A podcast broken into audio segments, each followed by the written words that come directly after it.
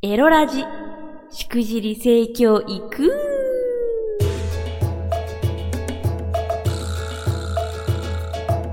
おいでナンシーバーチャルオイランの夕霧でございます。この配信は夕霧ピクシブファンボックス支援者の皆様と YouTube フロミー公式チャンネルにて投げ銭をしてくださった皆様の提供でお送りいたします。今日のコーナーは夜のサブカル紹介！イエ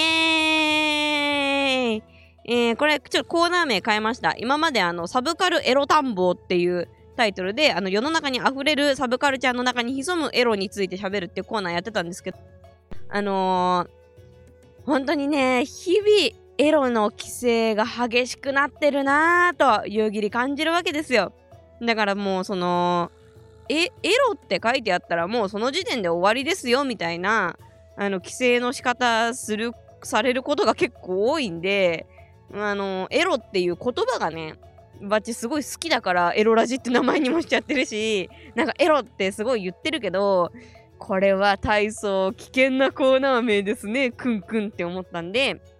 ちょっと今回からこの、えー、夜のサブカル紹介というコーナー名に切り替えていこうと思います。本日紹介するのはこちら。みこすり反劇場。イエーイ。これどうですかね？読んだことありますか？皆さん。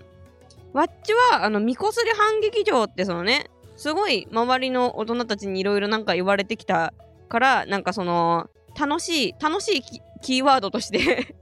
そのエッジ周りの面白キーワードとして、わっちの辞書の中には、えー、みこすり反撃場確実に刻まれてはいたんですけど、あそういえば読んだことないなぁとは思ってたんですよ、金がね。で、そんなことを思っていたら、なんと、これね、コンビニにありました。イエーイ。コンビニにね、えー、大ボリューム掲載。大盛りみこすり反撃場反撃って。書いてありますね、これ。岩谷健宝先生のやつですね。あの、よく見ません？あの、コンビニのさ、ちょっと雑誌棚のところにさ、なんかちょっとした旅のお供とかにこの本とかちょうどいいんじゃねえだなみたいなやつあんじゃん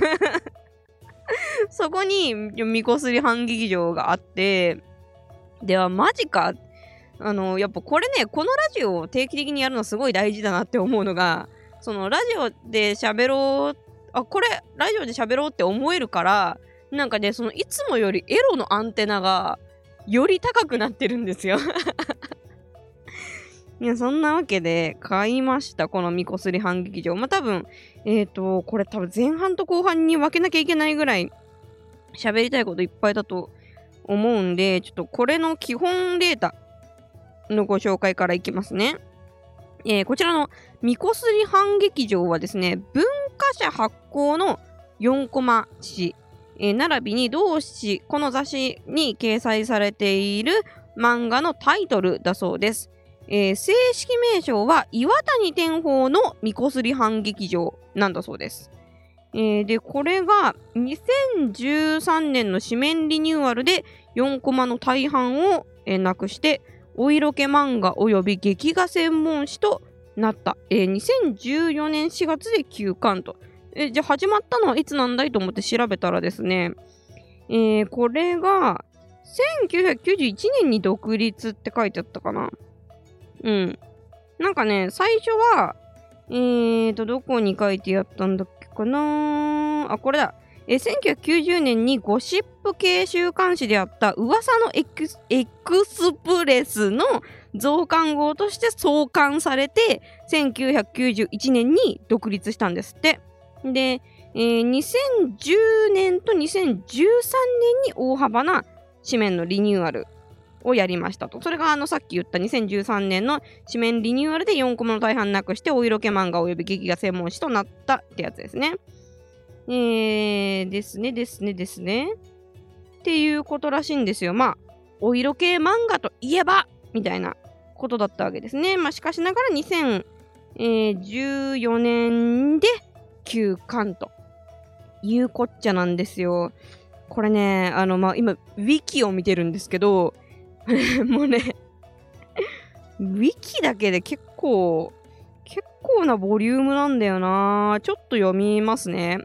えー、主な内容、成人男性向け4コマ漫画と、お色気実話投稿を中心に扱っており、創刊以来一貫して下ネタ、お色気4コマを専門に取り扱っている。かっこ、えー、ただし増刊号のみ、お色気一切なしの競馬漫画専門誌だった。そうです、これね。こんなん今あったらもう、ウマ娘ユーザー、めっちゃ嬉しいじゃん。ねえ。えー、下ネタ、お色気作品以外にも、芸能関係や不条理4コマ、えー、末期に、えー、主流となる実話系4コマなども一部掲載されていたが、ファミリー向け作品を極力、極力排除した紙面作りという点で編集方法は、不審は一貫していためっちゃおもろい。もう、ファミリー向けはもう、なしということでって ね、あの、すがすがしいですね。うん。えー、で、この雑誌のヒットによって以降数年間は競合他社も巻き込んで成人向け4コマ誌の創刊が相次いだがほどなくブームは下火となり2010年代になると実話系を除いた純粋なお色気系4コマ誌を起源とする4コマ漫画誌としては唯一残る雑誌となっていった。ということらしいっす。いやー、来い。じゃ最近さ、わっちあのー、まあ、マーベルが好きで、まあ、このエロラジでもちょっとね、あの、それこそ、えっ、ー、と、サブカルエロ探訪の中ではマーベルちょっと喋りましたからわかると思うんですけど、マーベルシリーズが好きで、で、その、マーベルも、まあ、コミックの会社で、で、その会社がどのように成り立っていったかとか、どのような栄枯盛衰をしていったかみたいな本も最近読んでるんですけど、なんか、すごい、それと それと重なる部分があってびっくりしちゃいました。こんなところで。ほん、本当に、あの、漫画というか、あの、雑誌のサイクルが早いのかないや、てかまあ、エンタメのサイクルが早いんだよね、結局ね。あの、YouTuber だって多分テレビタレントだってそうだと思うんですけど、やっぱこう、大体10年縛りぐらいで一つのブームの波みたいなのがあって、やっぱそれを最初にあの波を作った人たちに続いていろんな人がこう追随してきてで最終的にその波が去っていってあの割と最初の方に頑張ってた人たちだけが本当に数社だけが残るみたいなのをアメコミもやってたんですけどすごいそれと似ててびっくりしちゃった。でねあのー、ねこれが、えー、ウィキがねすげえ詳しいんだよ。えっ、ー、と2000 13年8月現在連載されている 主な作品ね、もうこれちょっと更新がもう古いんでちょっとあれなんですけど、まあ割とその超ギリギリまで連載してた作品の、えー、タイトルもいろいろ書いてありますね。この中で、まあもちろんみこすり反撃場入ってるんですけど、この中でわっちが気になったタイトルはね、これなんて読むんだ？ぼ、ぼ、母乳母乳母娘のみだらな結婚相談所っていう漫画があったらしいですね。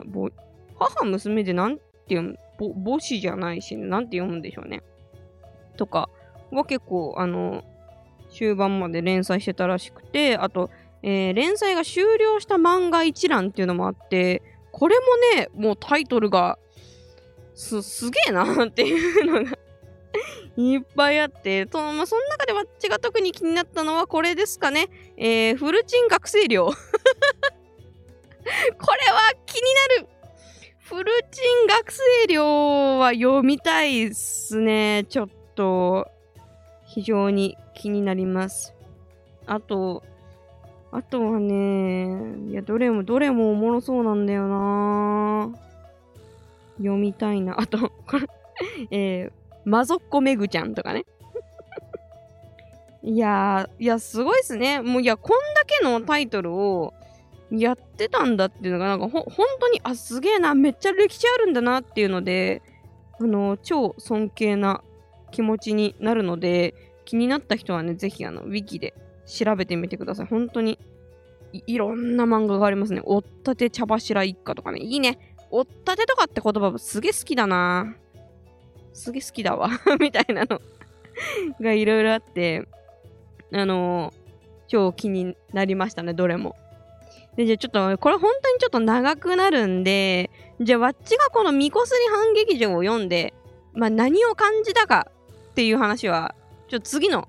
エピソードでしたいと思います。ということで、えー、告知、告知だ告知させてください。えー、今、え、漫画とか本の紹介をしたんですけれども、え、夕霧の書籍、オイラン VTuber 夕霧、みんなで学ぶ性教育が、笠倉出版社より好評発売中です。テクノブレイクとは何なのか、精力剤は効果があるのか、高齢になってからのエチチはどうしたらいいのかなどの性知識を泌尿機械の岩室信也先生と対談形式で紹介していく本です。えー、関東と干ばつには漫画も漫画も収録されていて無夫婦なシーンが見れるので普段本を読まないという方にもおすすめです。全国の書店 Amazon 楽天電子書籍でゲットできます。それでは夕霧が参加しているグループフロミーのお仲間スメシー AKA バーチャルお寿司の新曲ハッピーだけ歌ってたいよフューチャリングフラ from ブギーボックスを聴いてお別れです。この曲は Spotify や Apple Music など各種サブスクで好評配信中です。お相手はバーチャルオイラー夕霧でした。またね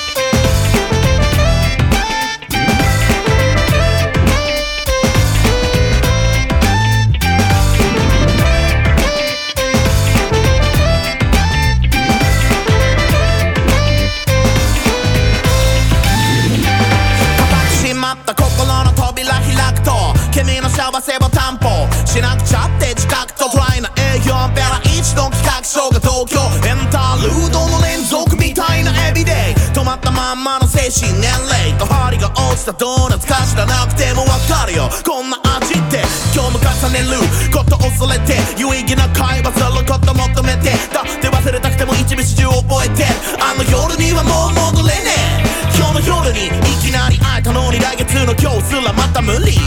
とにかく海を目指した中古車が次はいつだよ。って言ってくるのさ。